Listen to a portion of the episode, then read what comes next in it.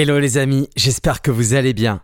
Ensemble, nous allons découvrir ce que le vin dit d'une personnalité que j'affectionne tout particulièrement, un passionné passionnant, caviste de surcroît, qui depuis plus de 20 ans éveille la curiosité et les papilles de milliers d'amateurs de vin.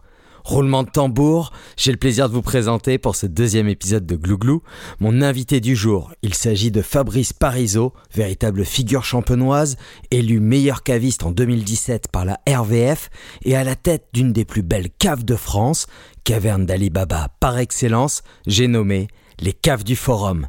Fabrice nous confie ici sans concession son amour pour le vin, ses racines, de sa première gorgée miraculeuse à la rencontre déterminante qui changera sa vie. Grâce à lui, nous voyagerons à travers son terroir d'adoption, la Champagne, et tous ceux qui l'arpentent avec ardeur aux quatre coins du monde pour assouvir sa soif d'apprendre. Ce passeur d'émotions nous partage ses meilleures recommandations, coup de cœur, coup de foudre, pour des canons et vignerons, sans oublier l'art de la table, accords, mets et vins, et la dégustation bien sûr, celle d'une bouteille mystère que je tenais à lui déboucher. Croyez-moi, cette émission risque bien de vous faire saliver. Je m'appelle Peeves et j'aime profondément les gens passionnés. Nul doute que celle de Fabrice saura vous toucher en plein cœur. Allez, top générique.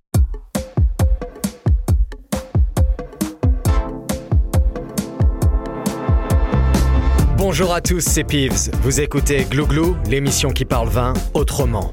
Vignerons, sommeliers, cavistes, mais aussi athlètes, artistes, musiciens, écrivains. Nous allons ensemble découvrir ce que le vin dit de nous à travers le regard, les mots et la singularité de chacun de mes invités.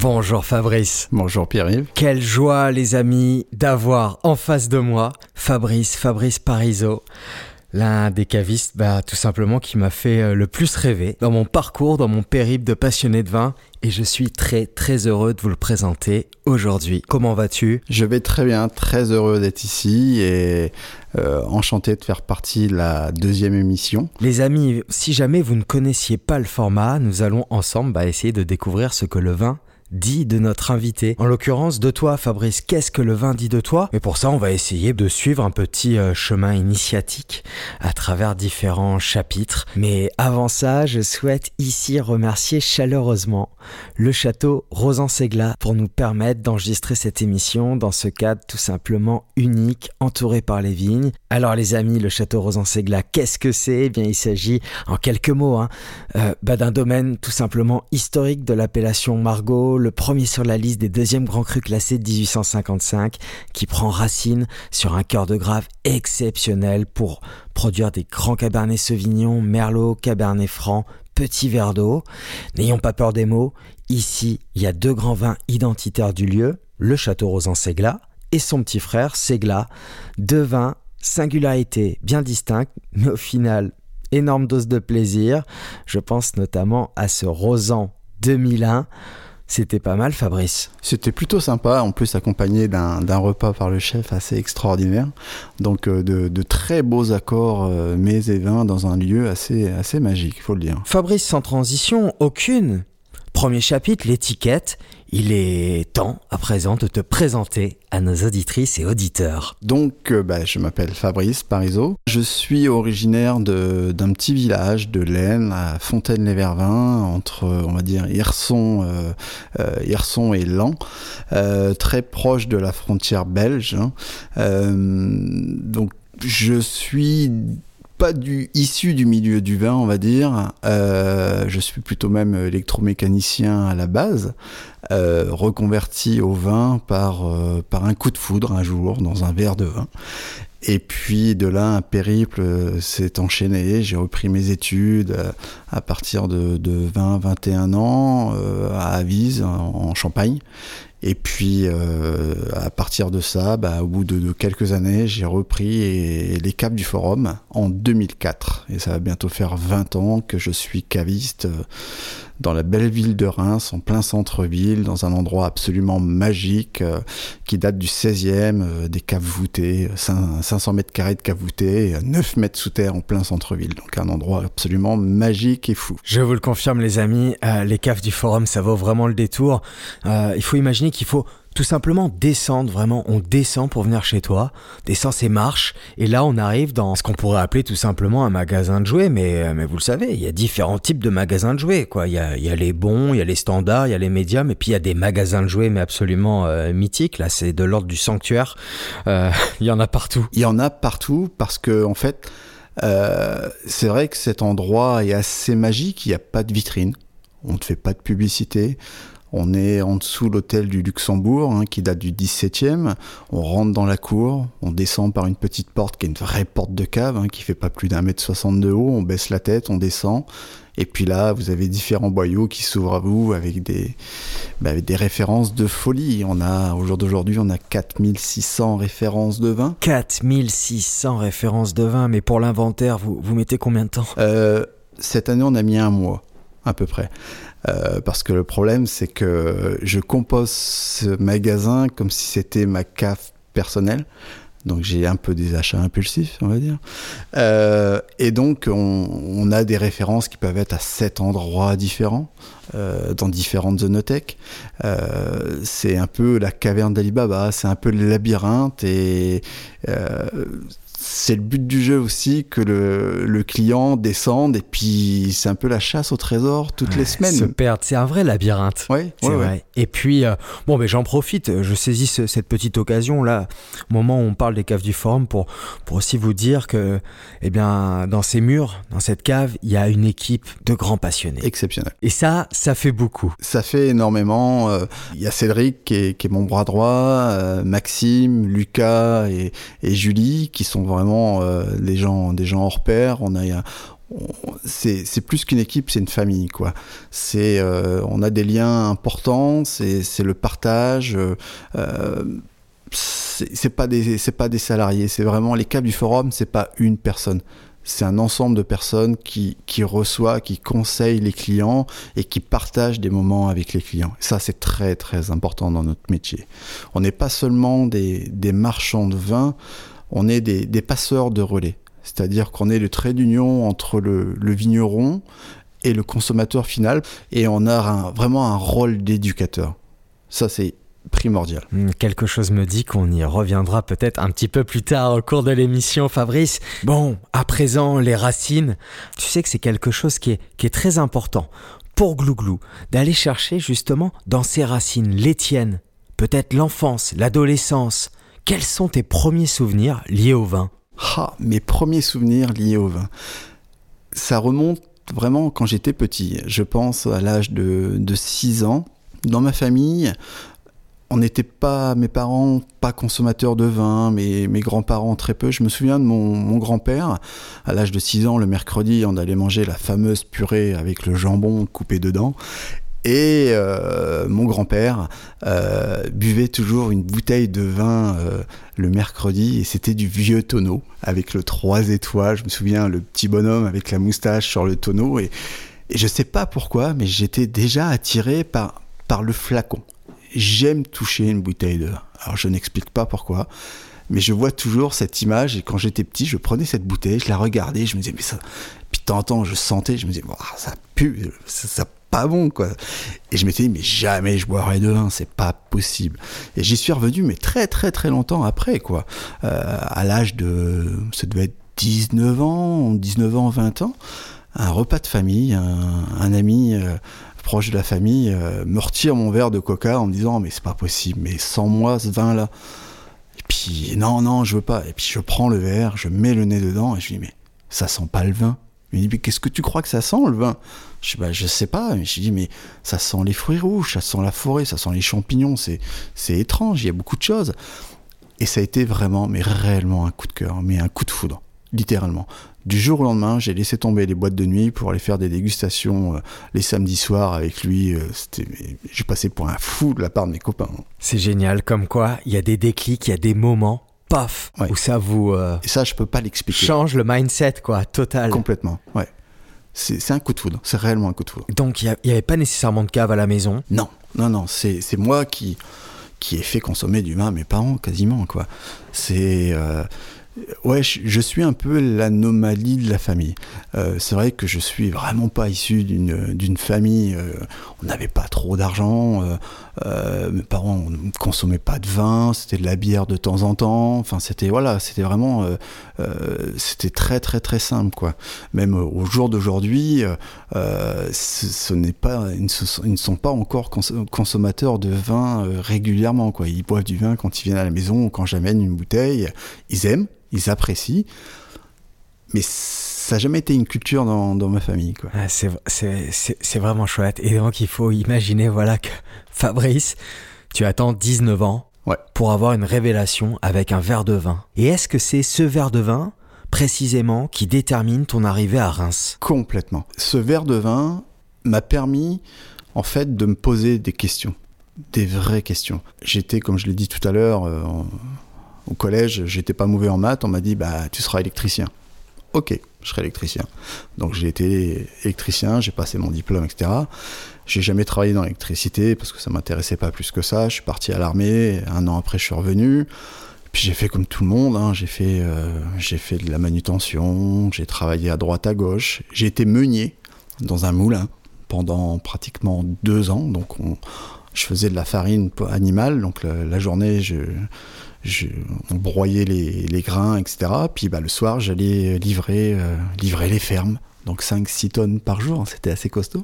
Et en fait, euh, entre deux livraisons, bah, je bouquinais.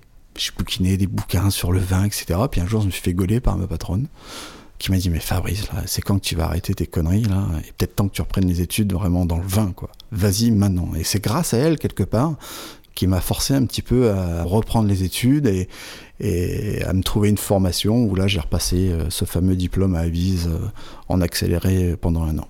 Et là, ça a été le déclic. Avise, les amis, un terroir de grands crus champenois. Et donc là, la transition est toute trouvée. On va parler terroir. Jingle. De grands terroirs impliquent de grandes responsabilités.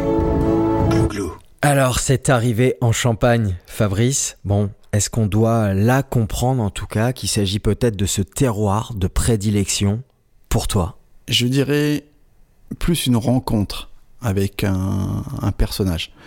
Euh, c'est vrai que la, journée, comme c'était en accéléré, je faisais euh, mes cours hein, au CFPPA à Avise et le soir, je repartais pas parce que j'habitais dans l'Aisne, donc je passais une semaine complète. Et après mes cours à 5 heures, je me disais, mais qu'est-ce que je veux faire? Mais j'étais mes boulimique de travail. J'allais à la bibliothèque, j'apprenais deux fois plus ce qu'il fallait apprendre et, j'harcelais mes, mes profs en cours de nous, etc. Parce que j'avais entendu parler d'un gars, Ansem Selos. J'avais entendu parler de ce gars qui faisait des choses différentes. Et j'avais le malheur, des fois en cours de nos, de dire Mais oui, mais en CMCLOS, il fait pas comme ça, il utilise des barriques. Et là, oui, mais non Et c'est oui, mais non. Un jour, on dit Ok, bah moi, je vais aller taper à sa porte, ce gars, voir ce que c'est. Et je suis arrivé un soir à son chez, à l'ancien chez, et puis il était là, et puis je me suis présenté bah, Fabrice, je suis étudiant là-bas, machin, ok. Euh, bah, qu'est-ce que tu veux? Bah, Je sais pas. Est-ce que c'est vrai que les vinifs en fût, c'est pas bon pour la champagne, etc. Et puis là, en fait, on a commencé à discuter, puis je venais régulièrement le soir après les cours, etc. Puis il a commencé à me faire goûter des choses, etc. Et je n'avais pas conscience de qui je côtoyais en fait à l'époque. Et puis ça a fité entre nous, et puis, euh, et puis il m'a vraiment, mais vraiment ouvert les yeux sur le monde du vin, sur le, le champagne différent, sur le vin de champagne. Et ça a été un réel déclic, vraiment un réel déclic. Là, j'ai commencé à percevoir le champagne autrement, comme un vin. Et quand on connaît Anselme Selos, sans le savoir, on rentre dans beaucoup de domaines, juste en, lui disant Bah voilà, euh, c'est Anselme qui m'a parlé de vous. Et là, des portes s'ouvrent énormément de portes. Et c'était plus facile il y a 20 ans, je, l'admets. Mais je dois beaucoup, beaucoup, beaucoup à ce monsieur. Énormément. Pour nos auditrices et auditeurs qui se demanderaient, mais, mais qui est ce, ce bon vieux Ansem Selos euh, Dans un jargon euh, un peu familier, j'aurais envie de vous dire que c'est le GOAT qui a euh, clairement mené une sorte, bah, peut-être à l'origine de cette révolution champenoise qui se déroule là en ce moment même, et bien sûr sur ce magnifique vignoble. J'en suis passionné les amis. Voilà, je vous le dis, on va, on va la jouer franc jeu. Tous les quatre matins, vous avez un nouveau vigneron qui sort et qui fait des jus absolument dingues. Euh, mais souvent, cette jeune génération m'a souvent dit qu'effectivement, leur modèle était en Sem Célos. Belle étoile, quoi. Oui, cette belle étoile. Euh, et pour ne citer qu'un autre vigneron, euh, la deuxième était Pierre Auvernois. Ah, Pierre Auvernois, alors là, ça nous amène dans le Jura. Exactement. Donc là, c'est un autre terroir Ouais. qui est très cher à ton cœur. En fait, ce que j'aime, ce que j'ai aimé dans les vins, les premiers vins que j'ai dégustés, c'est euh, j'aime les vins libres. J'aime les vins qui m'amènent une certaine évasion. Euh, L'oxydatif est pour moi un- une clé pour passer au-delà. Au-delà de ce qu'on voit d'un vin habituellement, euh, de ce classicisme, euh, ça me permet d'entrevoir. J'aime cette complexité aromatique. J'aime ce, ce côté où, où peu de vignerons vont. Euh, J'aime ce, ce- cet équilibre sur le fil. Et c'est là que c'est très très intéressant. Est-ce que vous n'auriez pas par hasard le goût du risque, Fabrice? Oui, un petit peu, certainement, oui, Bon, Le Jura qui, qui aujourd'hui, en tout cas, a vraiment le vent en poupe. complètement. Mais euh, vous citez euh, donc un, un certain monsieur Auvernois, Ouais. euh, donc qui est là aussi une grande figure du vignoble français. Ce que je trouve très intéressant, euh, parce que l'idée de, de ce chapitre terroir, c'est d'essayer de voir d'établir en tout cas des peut-être voilà des, des appétences à des terroirs, à des, à des territoires par rapport à des expériences. Et, et ce que euh, ce que je comprends là, c'est qu'en fin de compte, tout réside une fois encore en l'humain. Qu'est-ce que le terroir? Ça, c'est vraiment une, très bonne question. Le terroir, pour moi, c'est un sol mis en valeur par un vigneron, par de l'humain, encadré par des traditions. C'est ça, le terroir. C'est euh, c'est une communauté. C'est euh, c'est carrément un village. C'est pas un vigneron à travers un village, c'est l'ensemble d'un village, c'est l'ensemble d'une région, d'une appellation qui met en valeur des traditions. Et dans ces traditions, parfois, il y a quelques petits électro- électrons libres euh, qu'on appelle les vignerons artistes. Pierre Auvernois, Anselme Sélos, les Foucault, Trévalon. Il il y en a plein, Reynaud, etc., etc. Et ces vignerons-là, en fait, propulsent l'appellation ou l'éclatent parfois, ou vont créer un débat, euh, mais vont initier un, nombre infini de jeunes vignerons qui vont s'inspirer et créer des choses différentes. C'est, et c'est là qu'est extraordinaire euh, la rencontre avec les gens, la rencontre avec les vignerons, euh, ce côté multiculturel, on va dire, à l'intérieur d'une appellation. Ça, c'est fabuleux. C'est une force pour une appellation. Et donc ce terroir, on peut dire qu'il a un impact sur la définition de ton goût. Oui, oui. J'aime, quand je déguste un vin, je, je fais abstraction de tout ce qui est l'aromatique, le côté olfactif. C'est pas ce qui m'intéresse le plus. Ce que je recherche, c'est une sensibilité gustative, euh, une sensation de, de buvabilité, de digestibilité, de minéralité. Et c'est vraiment ce- ces sens-là qui me font, euh, euh, qui me transportent. Et, je suis infiniment persuadé que en fait tout ça c'est lié à l'expression du sol, Euh, à l'expression du sol, à l'expression du paysage aussi, qui est très important. On n'en parle jamais assez. Le terroir, c'est aussi le paysage, c'est ses altitudes, c'est ses vallons, c'est ses vents, ses inclinaisons, ses orientations. Tout ça, c'est important. Et est-ce qu'il y a d'autres terroirs, d'autres paysages justement qui t'inspirent, te touchent? Énormément. J'ai la chance de, de voyager, euh, de voyager beaucoup avec, mon épouse qui est un petit peu, un petit peu de la partie aussi. Euh, on a été en Afrique du Sud, en Australie, en Nouvelle-Zélande, aux États-Unis, bien évidemment, mais partout. Là récemment, par exemple, euh, pas plus tard que cet été, à Nouvelle-Écosse, au Canada un domaine, euh, Bloomingdon, qui fait des, des effervescents en Nouvelle-Écosse absolument extraordinaires. Euh, où les vins ont une acidité naturelle importante, et ben qu'est-ce qu'ils font? Ils laissent vieillir pendant 10 ans les vins sur latte. Et on est sur des effervescences euh, qui peuvent faire penser à, à, des champagnes au niveau de la finesse, de la précision. Et j'ai rencontré des gens, euh, des gens généreux extraordinaires. Euh, la même chose en Afrique du Sud. En Afrique du Sud, j'ai rencontré des vignerons fabuleux, fabuleux, fabuleux. À Madère, il y en a partout, partout, partout, partout.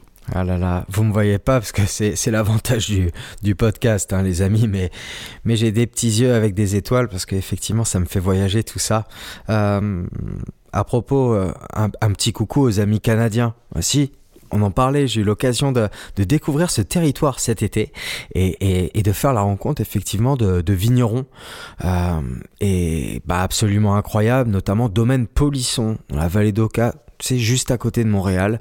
Euh, jeune vigneron, un passionné, qui lui est géologue de carrière. Son métier c'était d'aller chercher des mines de diamants dans le passé.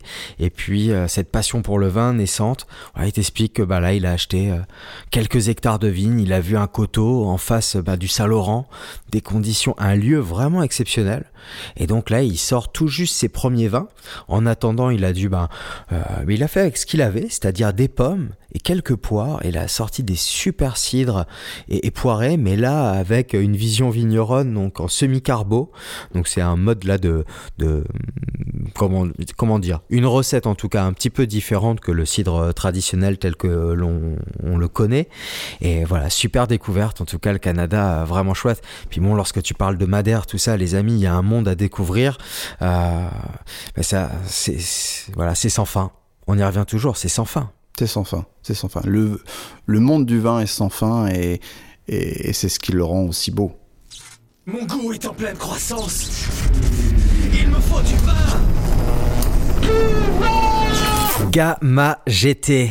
On va parler consommation, Fabrice. Bien évidemment. Are you ready? Allez. Je t'invite à, à nous faire part de ta de ta consommation, de ta fréquence de consommation. Donc hebdomadaire, tu la connais, c'est la fréquence glouglou de 1 à 7. 7, 7,5. Aïe, aïe, aïe, aïe, aïe. C'est un dur métier, non D'être caviste? Oui, mais je ne bois pas, je me cultive. Et je me cultive tous les jours. C'est ce qui me donne bonne conscience, on va dire. Mais difficile pour un caviste de de ne pas déguster euh, la journée, on rencontre ses clients, on rencontre des vignerons, on veut faire des découvertes, et puis comme tu le sais, au Cap du Forum, il y a des découvertes tous les jours. Donc euh, oui, euh, c'est obligé. Je ne conçois pas ma vie sans goûter du vin, c'est absolument impossible. Alors je vais quand même essayer de vous repêcher, pour tous les médecins qui nous écouteraient, lorsque vous dites dégustation, vous recrachez après Fabrice? Ah oui, bien évidemment. En dégustation, on recrache. En magasin, on recrache. En magasin. En magasin. Alors, la consommation, c'est beaucoup plus large que ça. Mais moi, j'ai une, une, question là qui me vient en tête. Est-ce qu'un caviste achète du vin? Bien évidemment. Je ne peux pas aller dans un pays ou dans une région viticole sans rentrer chez un caviste. Ma femme, est, elle est folle avec ça. C'est plus fort que moi. Pourtant, on a, a, je te dis, on a 4600 références dans le magasin et on a partout, j'en ai partout à la maison, etc. Mais c'est plus fort que moi. En fait, ce qui m'anime, c'est la découverte. Rentrer chez un caviste, dire, voilà, qu'est-ce que je connais pas? Voilà ce que j'ai, qu'est-ce que tu me proposes, qu'est-ce que tu as découvert, euh, fais-moi partager. Fais-moi, bah, donne-moi euh, six coups de cœur. Six de tes coups de cœur. Et ça, c'est mon plaisir. Et ça, dans tous les pays, dans tous les continents quand je suis la dernière fois je suis allé en Nouvelle-Zélande, on est revenu avec 24 bouteilles. On a racheté des valises pour ramener les bouteilles. J'ai vraiment un problème de découverte. Pas d'alcoolisme, de découverte. c'est absolument génial. Et donc, tes critères, la découverte, envie de découvrir quelque chose que, que tu n'as jamais goûté. Des fois, ça peut être aussi, j'imagine, revenir sur un vin qui t'a émerveillé? Ah, ça, c'est une bonne question. J'évite de revenir sur des vins qui m'ont qui m'ont transporté, qui m'ont euh, émerveillé. Car je suis euh, persuadé que la première fois qu'on déguste un vin et qui nous émerveille, c'est la seule et unique fois. Je m'explique. Euh, ce qui fait le, la grandeur du moment, c'est sa découverte, sa surprise et l'émotion qui en, qui en ressort de ça. La deuxième fois, on s'attend à cette même émotion et on ne peut pas l'avoir. L'émotion, elle arrive la première fois. Elle sera différente, elle aura évolué, mais ça sera, elle ne sera pas intacte. Et souvent, je vois souvent avec ma clientèle, ils sont déçus d'un vin qui les avait émerveillés quelques années auparavant. Pas parce qu'il était moins bon, parfois il peut être meilleur, mais il n'avait plus l'effet de surprise. Alors, autre question, est-ce qu'un caviste a une cave à domicile? J'imagine. On parlait de 4600 références aux caves du forum, mais alors, euh, chez toi, tu as peut-être pas envie de donner l'info? Il y en a quelques-unes. Il y en a quelques-unes. On, on va pas mourir de soif, les enfants non plus. Bon, bah écoutez, euh, n'hésitez pas à, nous communiquer votre adresse, Fabrice, et puis vous indiquer une date, une heure, et, on viendra avec quelques amis vous aider. Euh, la, la verrerie, euh, je voulais te parler de, de la verrerie, parce qu'il y a bien une région en France, pour moi, cet aspect de la dégustation et de la consommation est, est vraiment respecté. Partout où vous allez en Champagne, dans les domaines viticoles. Et chez toi, lorsque tu organises les dégustations, on sent vraiment que vous prenez beaucoup d'attention à choisir le verre qui va bien. C'est très important pour toi? Oui, c'est ça fait partie euh, pour moi euh, intégrante de la l'expérience? de l'expérience euh, et, et, surtout je, je, trouve que le verre est, est, la clé entre la bouteille le liquide et, et le palais donc c'est vraiment ce qui va nous amener, euh, c'est un peu le calice hein, qui va nous amener le nectar. Et, j'ai beaucoup de respect pour la verrerie. C'est quelque chose que, j'aime beaucoup. Le toucher est très important. On parlait de la bouteille tout à l'heure, mais le toucher d'un verre, euh, de jouer avec la robe du vin. Euh, puis qu'un vin, un verre de vin s'efface quand on le pose sur la lèvre et qu'on sent uniquement le liquide et puis, et puis le, le, le, verre, c'est extraordinaire. Non, non, c'est pour moi, j'ai pas peur de dire que c'est 50% de la dégustation. Et je te rejoins. J'ai envie de vous confier une petite anecdote. Bon, euh, j'en suis pas fier, mais, mais il faut s'adapter à tout. Euh, J'aime énormément déguster, tu le sais, et, et j'ai eu l'occasion dernièrement voilà, euh, quatre forces majeures de, déguster euh, du vin, un, très joli vin blanc, euh, de mémoire de, la région bordelaise, vois-tu, et, dans un pot à crème fraîche. Parce que le, la, très jolie épicerie que je visitais pour leur faire découvrir voilà mon, petit coup de cœur du moment, ben n'avait plus de verre, un petit souci. Eh bien, clairement, hein, faites l'exercice à la maison alors avec un pot de crème fraîche ou, juste un gobelet en plastique et puis dans un verre à vin à côté, vous allez voir, pas du tout les mêmes saveurs. C'est incroyable, l'expérience pour moi n'est pas la même, le lien comme tu disais. Et, et alors, euh, lorsqu'on aime euh, les vins de champagne, là aussi, c'est juste génial d'essayer de trouver comme un accord mais vin, l'accord du bon verre avec le vin. J'avais eu cette conversation avec un jeune vigneron champenois que j'adore absolument pour la qualité de ses vins, d'une part, mais aussi sa, gentillesse. Il s'agit d'Antoine Bouvet, et qui m'avait fait découvrir, enfin, qui m'avait, pardon, euh, expliqué que voilà, il avait mis du temps à chercher tel verre. Euh, il s'était arrêté, d'ailleurs, il avait posé son, son choix euh, sur la maison Sidonios, voilà, qui est une maison française, qui a un vrai savoir-faire, qui fait de très très jolis verres. Mais on pourrait aussi parler de la maison Zalto, qui fait des choses euh, dingues, euh, Riedel, les grands classiques, Liman, qui est une maison française également. Je trouve qu'il bosse très bien. voilà, donc en tout cas, n'hésitez pas à faire l'exercice à la maison. je trouve que ça nous permet, en tout cas, lorsqu'on le fait, bah, de, de, vraiment mesurer le poids en fait et l'importance quelque part de d'avoir bah voilà, quelques, quelques verres à vin à la maison. Euh, c'est pas si cher que ça. Non, et puis c'est quelque chose qu'on resserre régulièrement, qu'on ressort. C'est quelque chose qui fait partie de la collection aussi. C'est euh, euh puis c'est un, un, objet de partage aussi, hein, de partager des beaux verres de vin avec ses convives, c'est très important. Hein. Est-ce que ce ne serait pas ce qu'on appelle l'art de la table? Un peu ça, oui. Ah, bon, allez, écoute, maintenant. Euh, j'ai envie de te coincer, Fabrice. T'es devant moi et là, on va partir sur un petit examen, l'examen du caviste. Voilà. Celui-là, je suis allé le chercher très très loin, ce, nom d'examen. J'avais envie de savoir si j'arrive avec 10 euros dans les poches au cave du forum. Quelle canette tu me conseilles? En blanc ou en rouge? Rouge. T'as envie vin sur la puissance ou sur la finesse? Finesse, s'il vous plaît. Ben pourquoi pas euh, le domaine de Vissou domaine des Chermettes, en, Beaujolais, euh, sur la cuvée des Griottes, qui sera parfait. un joli petit gamay bien juteux. Un beau jus de gamay qui sera absolument parfait et, et goulayant à souhait. Ah, bon, écoute, non, mais cette question et cet examen, bien sûr, derrière ça, j'essaie d'y glisser un petit peu de sens pour toutes nos auditrices et nos auditeurs. Moi, je suis persuadé qu'avec un billet, mais même de 5 euros, on peut franchir n'importe quelle porte de caviste. Et on aura toujours un bon conseil. C'est pas toi qui vas me dire le contraire. Non, non, non. On a des vins, euh, on a des vins vraiment pour tous les budgets. Et ça, c'est, un job hyper important au, au Cave du Forum. Comme je dis toujours, on va de la bouteille de 5 à 20 000. Mais on ne doit oublier absolument personne. Et surtout dans la gamme de vins où il faut qu'on soit vraiment euh, hyper rigoureux dans nos sélections, c'est justement entre, entre la 5 et 15, parce qu'en fait c'est là où en fait les jeunes commencent à se faire le palais et il ne faut pas les décevoir. On n'apprend pas le vin en dégustant des petits vins, on apprend le vin en dégustant des grands vins. Bon, alors par contre, si tu me titilles, euh, j'ai un deuxième examen pour toi. Ok, Celui-ci va être un petit peu plus précis. Hein si je te dis budget illimité, ok, je suis à la recherche de 2-3 flacons pour accompagner un plat qui m'est cher. On va manger des riz de veau. ok. On part sur quoi, capitaine? Là, j'adore les vins oxydatifs, comme tu le sais, sur les riz de veau, c'est assez magique. Deux options. On va rester sur, euh, sur blanc. On peut partir sur trois? On peut partir sur 3. Ok, allez, on part sur trois.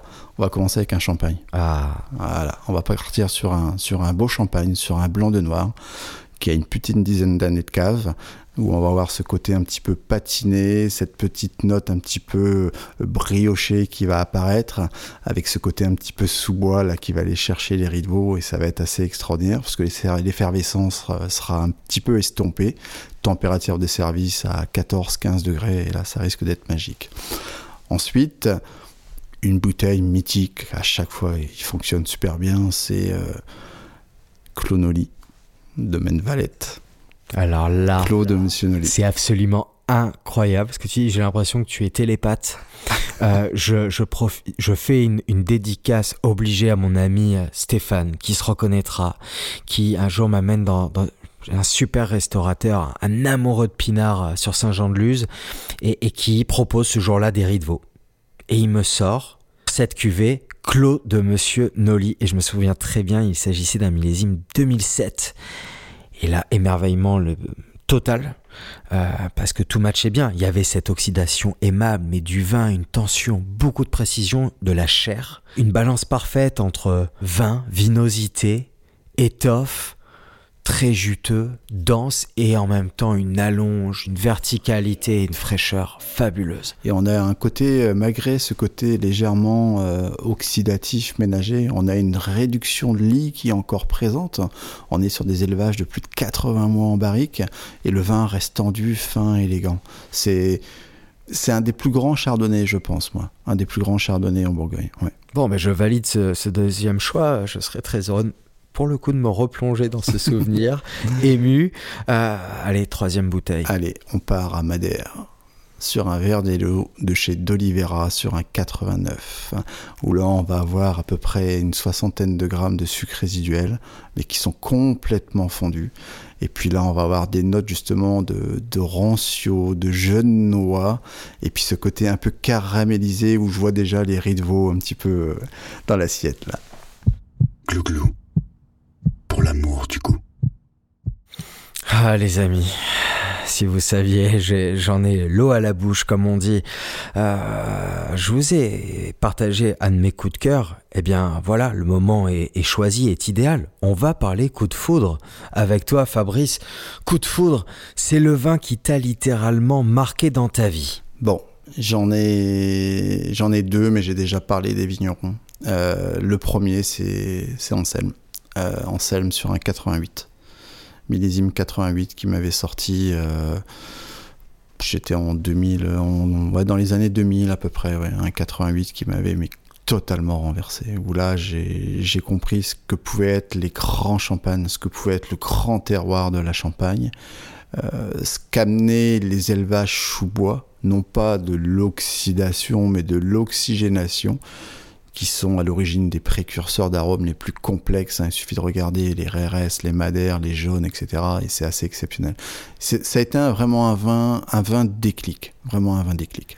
Et est-ce qu'il y a un cépage en particulier? Il y en a beaucoup. Ouais, je vais rester, on va dire, méthodique, pratique. Il y a un cépage quand même qui me titille, qui était un de mes premiers amours, c'est le chenin. Le chenin, quand tu me tiens, c'est très compliqué. C'est un cépage qui est exceptionnel dans les vins secs, dans les vins demi-secs. Pour ne citer que Foro, quand vous goûtez un demi-sec de chez Foro qui a 20 ans, c'est qui va très bien d'ailleurs sur les Ritvo d'ailleurs, ou un homard, c'est magique. Euh, dans les effervescents, il y a des effervescents avec les chenins qui sont fabuleux. Et surtout, c'est un cépage qui est extraordinaire parce que, en fait, il reflète le terroir où il est né. Si vous prenez des chenins qui sont issus du, du saumurois sur des tuffeaux, sur des calcaires, on va avoir un côté euh, euh, crayeux qui va être très intéressant. Par contre, si on le prend sur Angers, euh, sur les l'Anjou noir, comme on Sur dit, les sur les schistes, c'est absolument fou. On rentre dans l'obscurité des savonnières et là, c'est encore un autre voyage. C'est un cépage assez magique. Ouais. Anjou, feu, euh, ça me fait plaisir que tu parles de, du chenin. Euh, dans, dans le premier épisode, j'ai eu l'occasion de parler de mon émerveillement, ni plus ni moins, pour l'appellation Iroulégui. Euh, et et c'est vrai qu'il y a une deuxième, euh, un deuxième coin de France, donc dans la Loire, Anjou, précisément pour ces chenins qui depuis 2-3 ans m'émerveillent énormément. Je pense à Pierre Ménard, grand grand vigneron, qui m'a mis une grande claque. Voilà, allez chercher ça sur internet. Dans tous les cas, je vous le mettrai en description. Je pense à Domaine Bellargus, immense, que je trouve avec un peu plus de gras, une, jolie chair, une, vraiment des, des vins euh, généreux, solaires, lumineux. Thibaut Boudignon aussi, pour le citer, domaine de plaisance.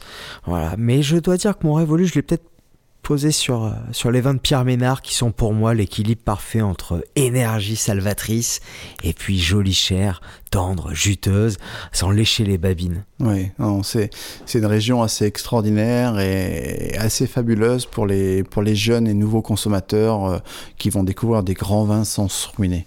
Et ça, c'est fabuleux. Puis c'est des vins qui, qui peuvent se boire assez assez jeunes et qui ont un potentiel de vieillissement absolument phénoménal. Il y a le domaine André aussi qui fait des vins abs. Stéphane Hérissé qui est quelqu'un d'extraordinaire qui fait des vins fabuleux, fabuleux. Et quelle serait ta rencontre humaine? Qui t'a marqué cette année Claude et Lydia Bourguignon. Domaine de la Roque d'antan à, Cahors sur les terroirs historiques. Allez bouquiner un petit peu, allez voir qui c'est Claude et Lydia Bourguignon. Je ne veux pas vous en dire plus, c'est tellement des monuments dans le monde du vin, euh, des personnes incontournables dans la géologie, la biologie, et qui ont décidé euh, en fin de carrière de créer un domaine de toutes pièces sur les anciens terroirs historiques. C'est, on a passé une journée complète. On est arrivé à 10h, on est reparti à 17h, on a mangé avec eux, les enfants voulaient plus les quitter.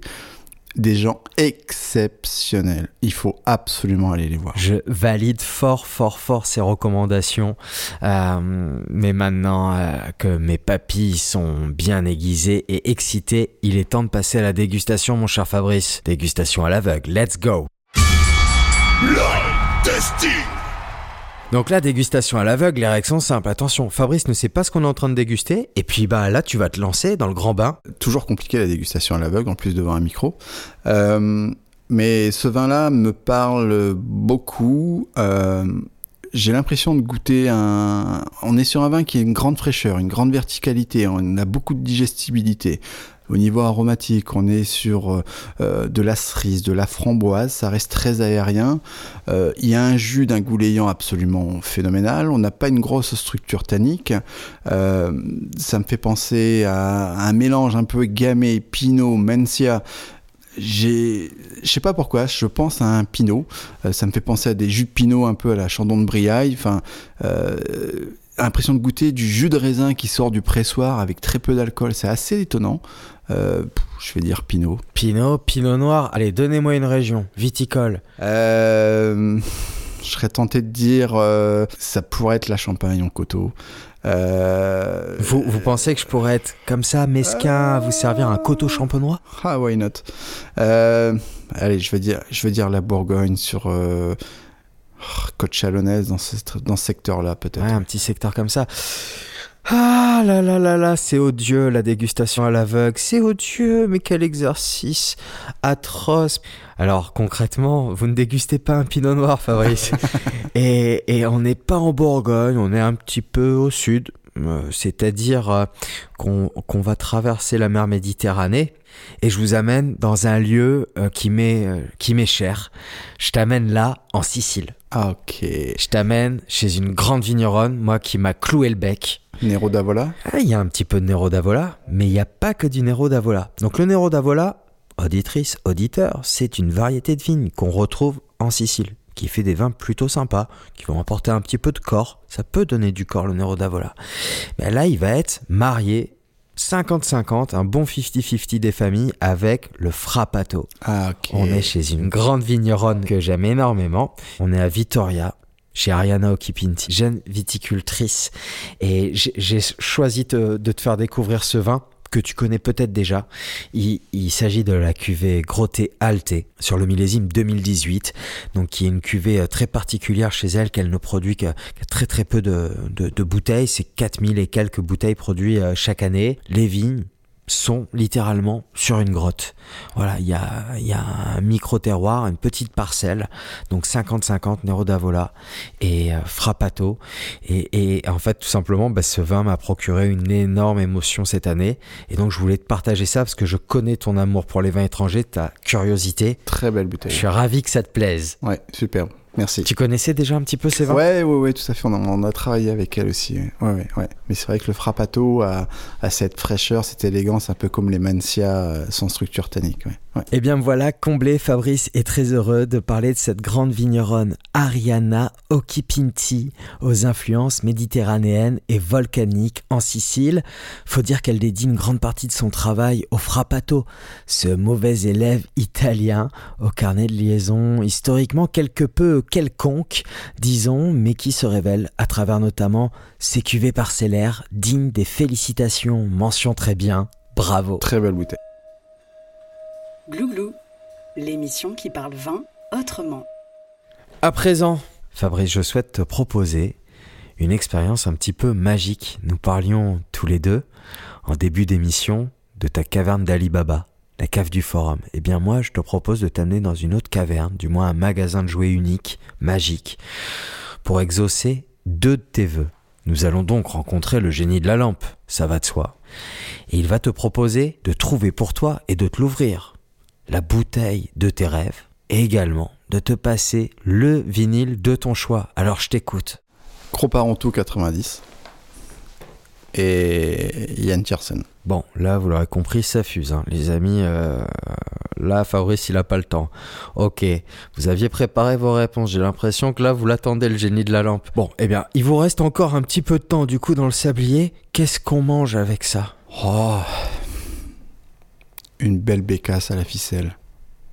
Ça serait sympa ça. Hein Imaginez avec le 90 là qui va commencer à renarder un petit peu là. c'est ce genre de plat où euh, il est d'usage de, de mettre une petite tranche de pain sous la bécasse. C'est ça, c'est ça. Bon, on va s'arrêter là parce que je commence à, à avoir faim.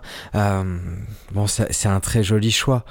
Euh, là, tu me parles d'un vin mythique, c'est qui a un statut de légende. Ouais, ouais, c'est un des rares, bah, c'est pas un des rares vins que j'ai pas dégusté. Il y en a beaucoup que j'ai pas dégusté, mais c'est c'est un des vins qui qui me manque d'avoir dégusté. Pour pour moi personnellement. La euh, case n'est toujours pas cochée pour celui-ci. Et je pense qu'elle le sera pas. C'est des vins, il y a des vins comme ça mythiques qui peut-être qu'il faut qu'il le reste, mais bon, c'est des bouteilles qui commencent à devenir très très rares. Vous voyez, les amis, on parlait dans le premier épisode des cartes Pokémon. Et bien là, celle-ci, elle est très très très très rare. Ouais. Mais c'est pas impossible. Non, non, non, c'est pas impossible. Et puis, est-ce qu'il faut réellement déguster les vins qu'on attend comme ça? Est-ce qu'il faut pas que ça reste des mythes? Comme les fantasmes. Exactement. Nous verrons ça dans un prochain épisode. place à l'actu, place à la culture, mon cher Fabrice. Avant que l'on se quitte, est-ce que tu aurais une actu à nous partager? Alors, il y a des années, euh, il y a 7-8 ans, euh, Je fais beaucoup de dégustations à la cave, etc. Le soir, euh, bon, c'est difficile de faire des dégustations euh, sans participation au-delà de 50, 60, 70 balles.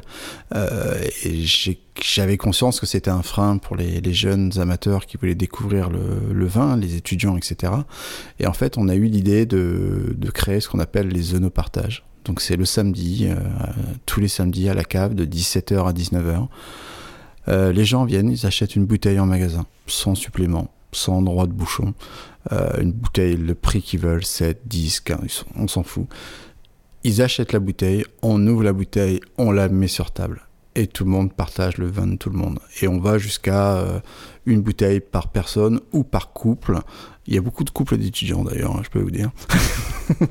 C'est absolument génial. Ouais, le but est un petit peu de, de désacraliser un petit peu le vin, euh, le, le, rendre euh, donner à tout le monde la possibilité d'accéder à des qualités de vin différents. Ça, c'est extraordinaire.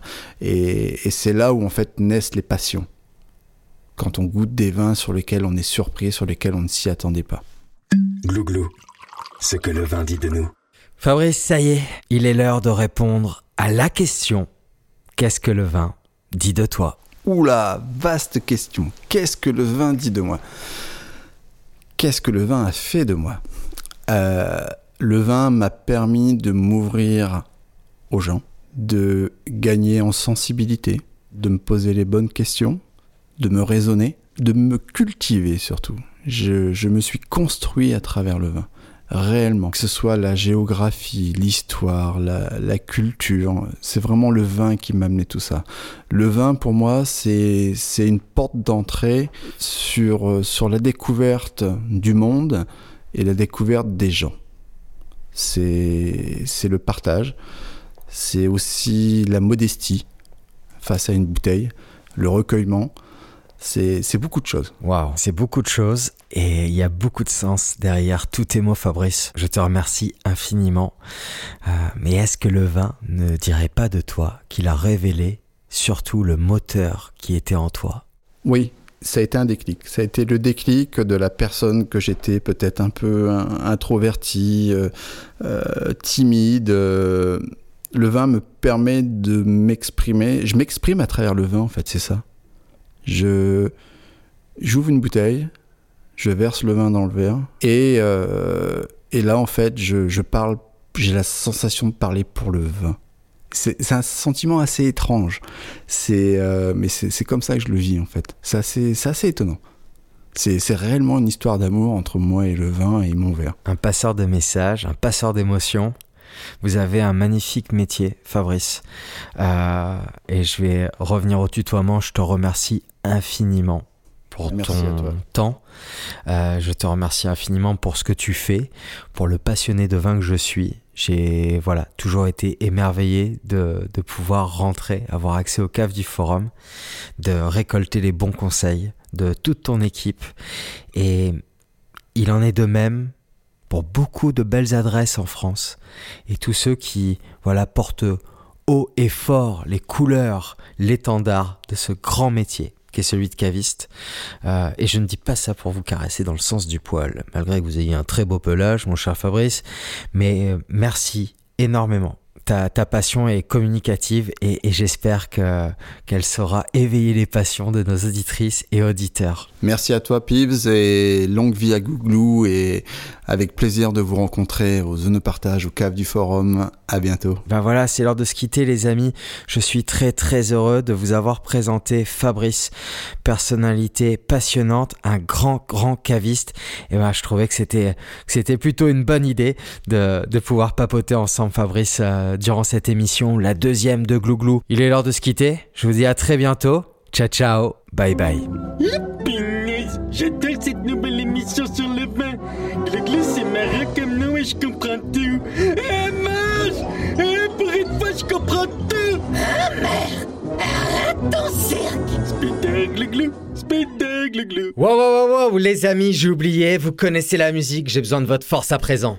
Si jamais vous appréciez Glouglou et son format, eh bien je ne peux que vous suggérer de vous abonner à l'émission sur la plateforme de votre choix. Spotify, Deezer, Apple Podcast et j'en passe, sans oublier l'éternel bouche à oreille bien sûr, et les partageants tout genre. Retrouvez Glouglou également sur Insta et pour ça rien de plus simple, Glouglou podcast tout attaché, à vous de jouer. J'attends vos réactions avec impatience et je serai surtout très heureux de pouvoir échanger avec vous, de parler vin à la cool et de savoir qui vous aimeriez entendre lors des prochaines émissions.